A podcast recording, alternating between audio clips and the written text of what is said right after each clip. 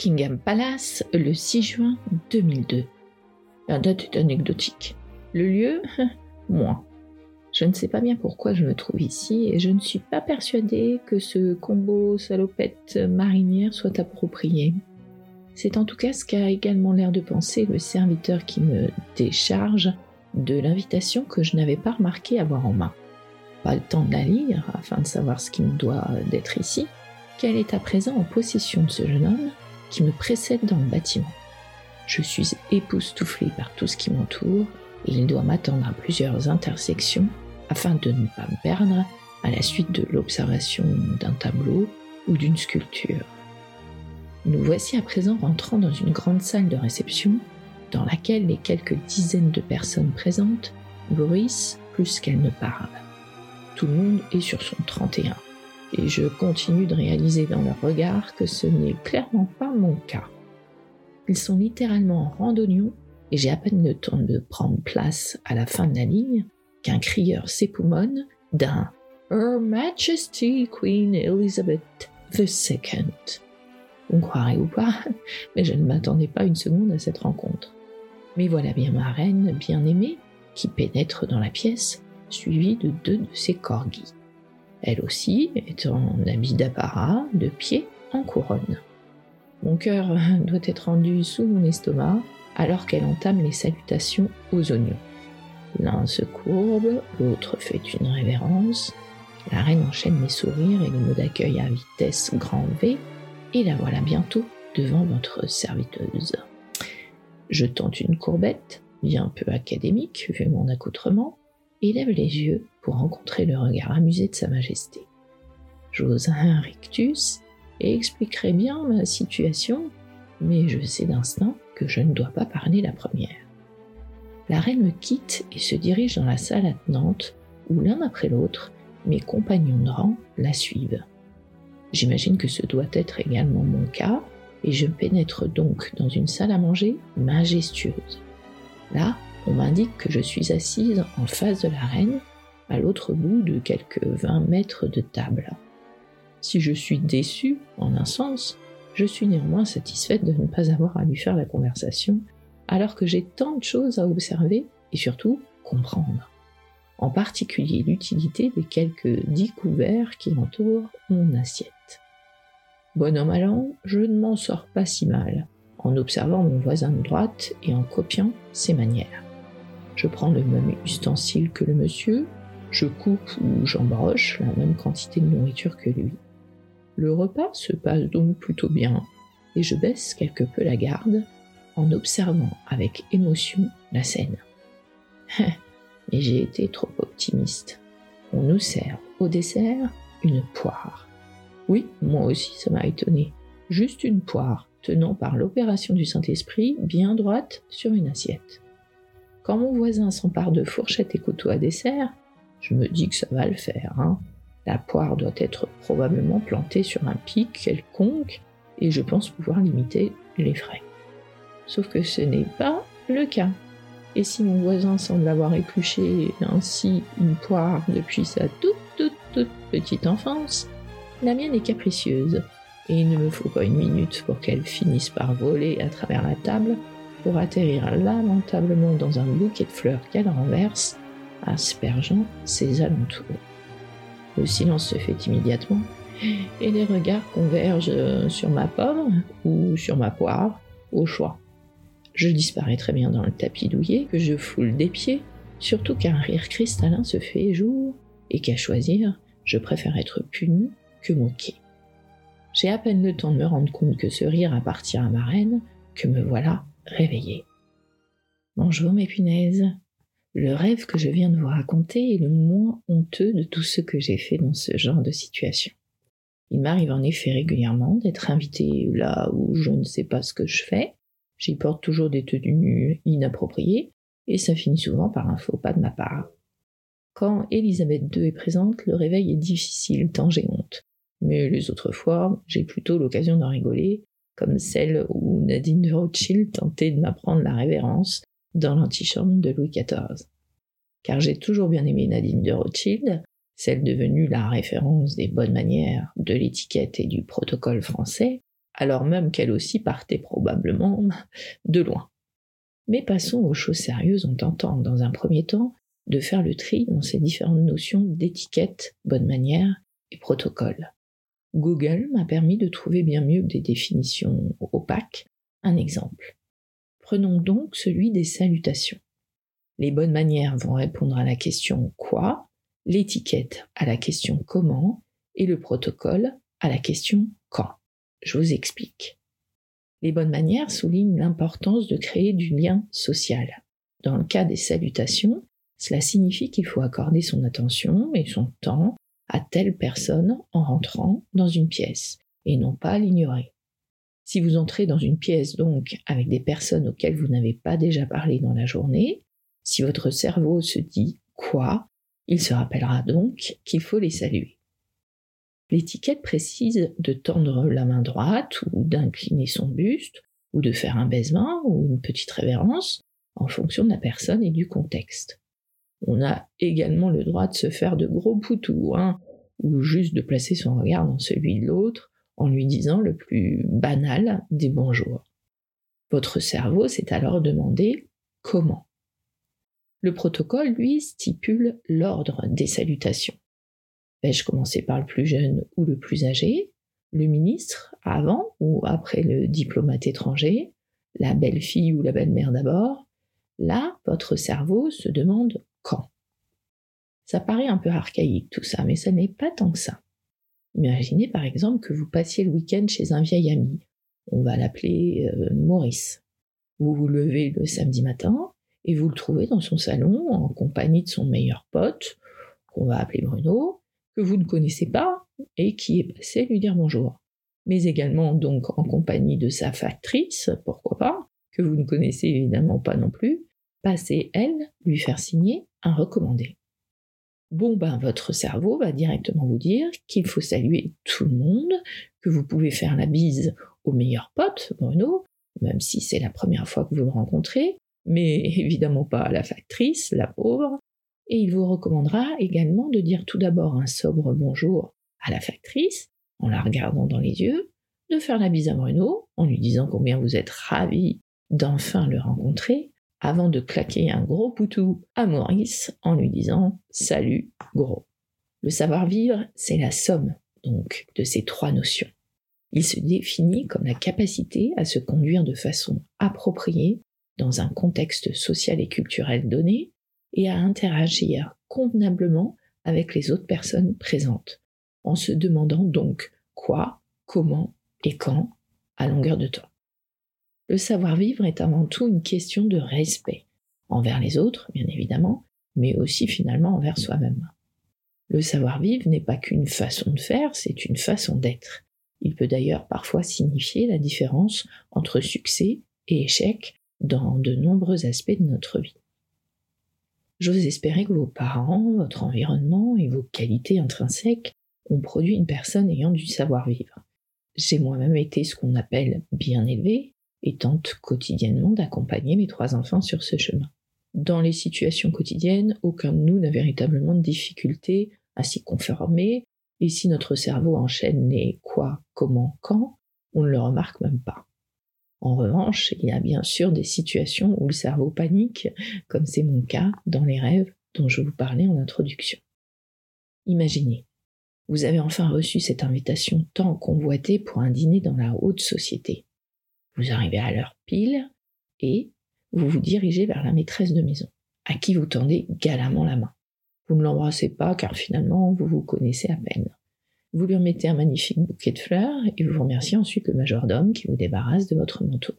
À table, les convives lèvent leur verre, vous trinquez d'ailleurs avec vos voisins et vous dépliez votre serviette amidonnée que vous placez sur vos genoux. Vous dégustez le potage, puis vous inclinez délicatement vers vous votre assiette pour remplir silencieusement une toute dernière cuillerée. Le pain, que vous coupez en deux comme un chirurgien à l'aide de votre couteau à beurre, est tout simplement délicieux. Quelle soirée, quel raffinement, pensez-vous lorsque, après le repas, vous pliez votre serviette pour la placer à la droite de votre assiette. Vous arrêtez discrètement le majordome et vous lui remettez un billet de 20 euros pour son excellent service. Nous avons été parfaits, vous assure votre femme pendant le trajet du retour. Voilà un texte trouvé sur Google mettant en scène un couple et d'ex-futurs amis. Pourquoi ex-futurs? Ben Parce que dans cette courte narration, monsieur et madame les invités ont accumulé les erreurs de bonne manière et d'étiquette. Les avez-vous notées? Déjà, on n'arrive pas à l'heure dite comme si on attendait devant la porte.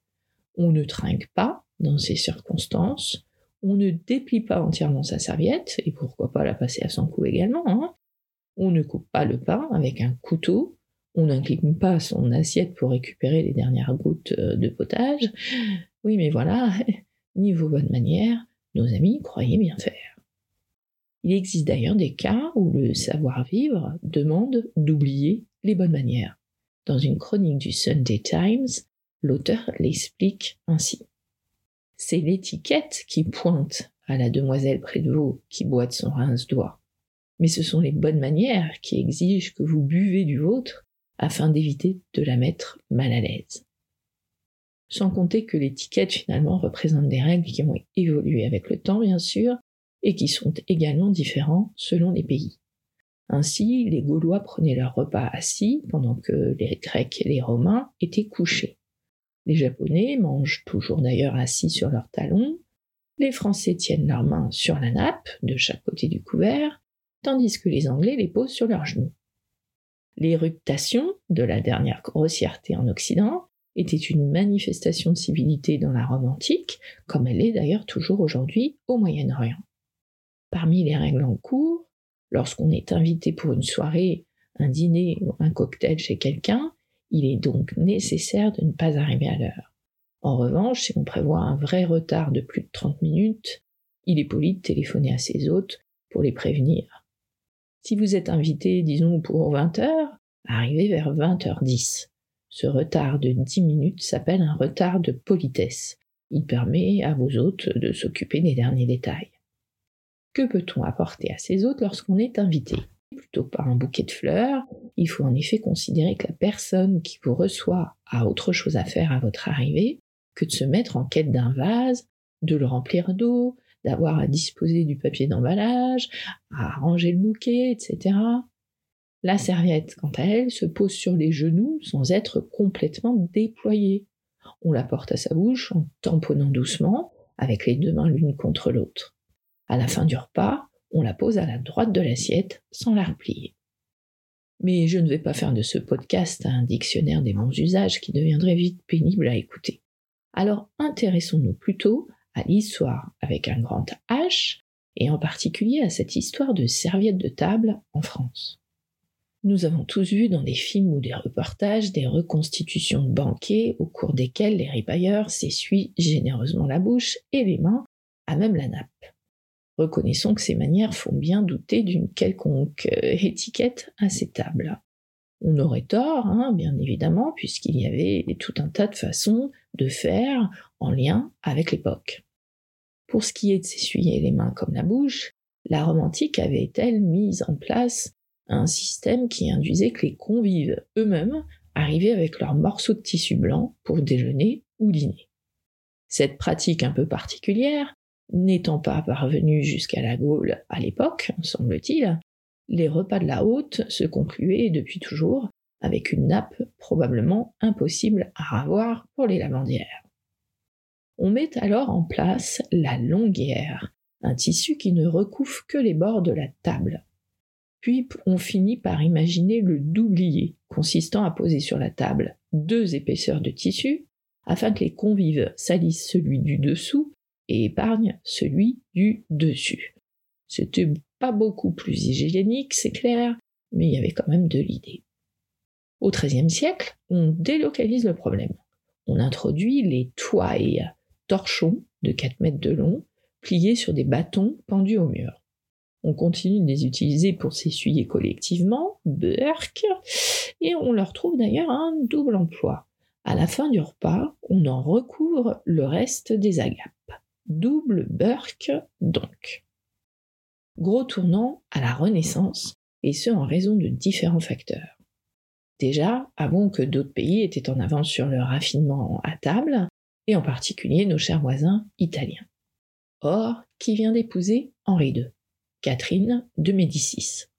Je ne suis pas fan de ce que j'en sais, mais je viens d'apprendre que c'est elle qui a emmené dans ses bagages cette petite fourche à deux dents dont elle se servait à la cour d'Italie.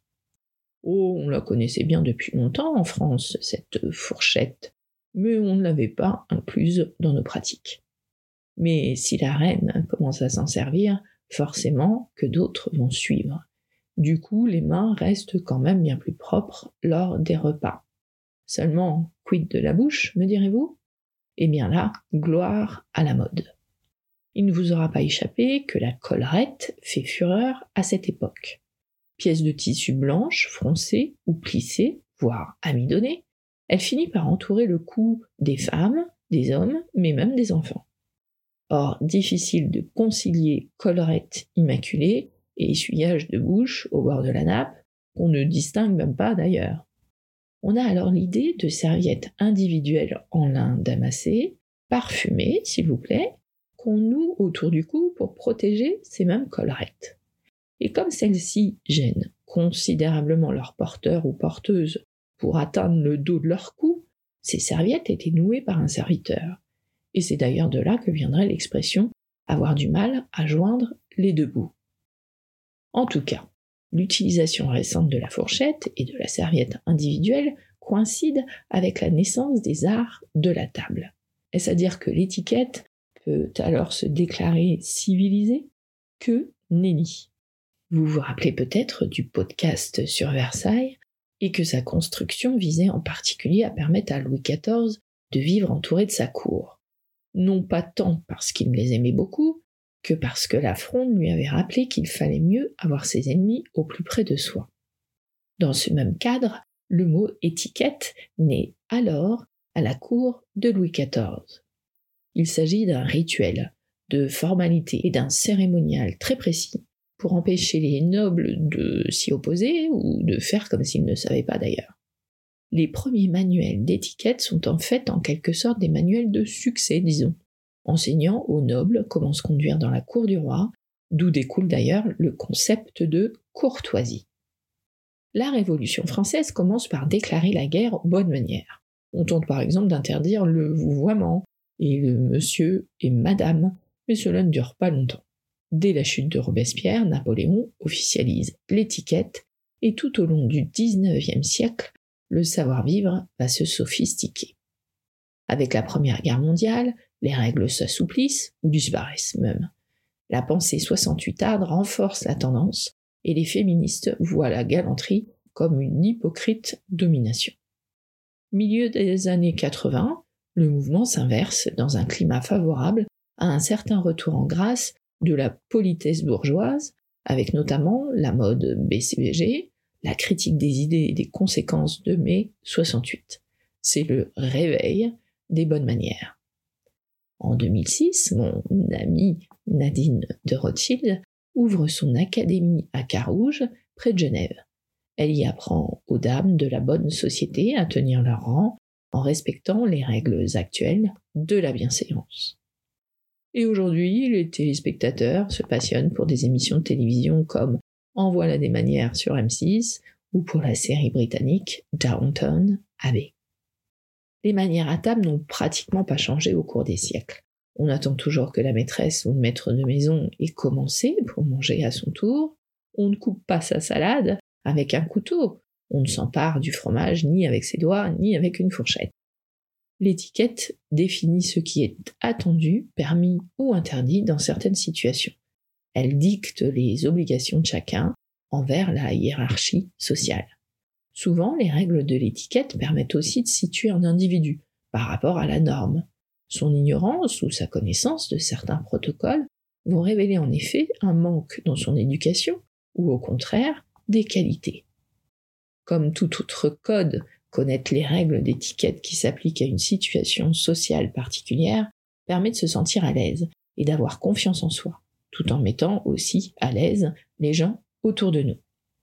Est-ce à dire que je prône le respect de l'étiquette? En partie, je l'avoue.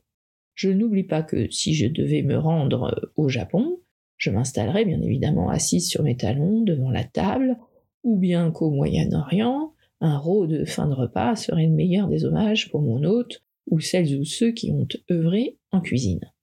Je crois surtout à l'importance du savoir-vivre, au fait d'équilibrer les interactions sociales à l'aune du respect de l'autre et de ses coutumes, à l'adaptabilité nécessaire lors de tout échange avec l'autre. Dans ce sens, le savoir-vivre, comme les bonnes manières, ne sont bien évidemment pas l'apanage des classes supérieures. Je pense également que chacun peut faire ce qu'il veut chez lui ou chez elle, mais que l'espace commun doit être respecté comme s'il appartenait à tout le monde sauf à soi. On ne jette évidemment pas ses détritus par terre, on ne se galoche pas allongé sur un banc dans un parc pour enfants, etc. Mais je suis quand même pas mal vieille école, je le reconnais, et je m'entraîne à éplucher, couper et manger mes poires avec fourchette et couteau. On ne m'y reprendra pas à faire rigoler ma reine adorée. À bientôt mes punaises. Prochain épisode, et si on parlait de poils, punaises?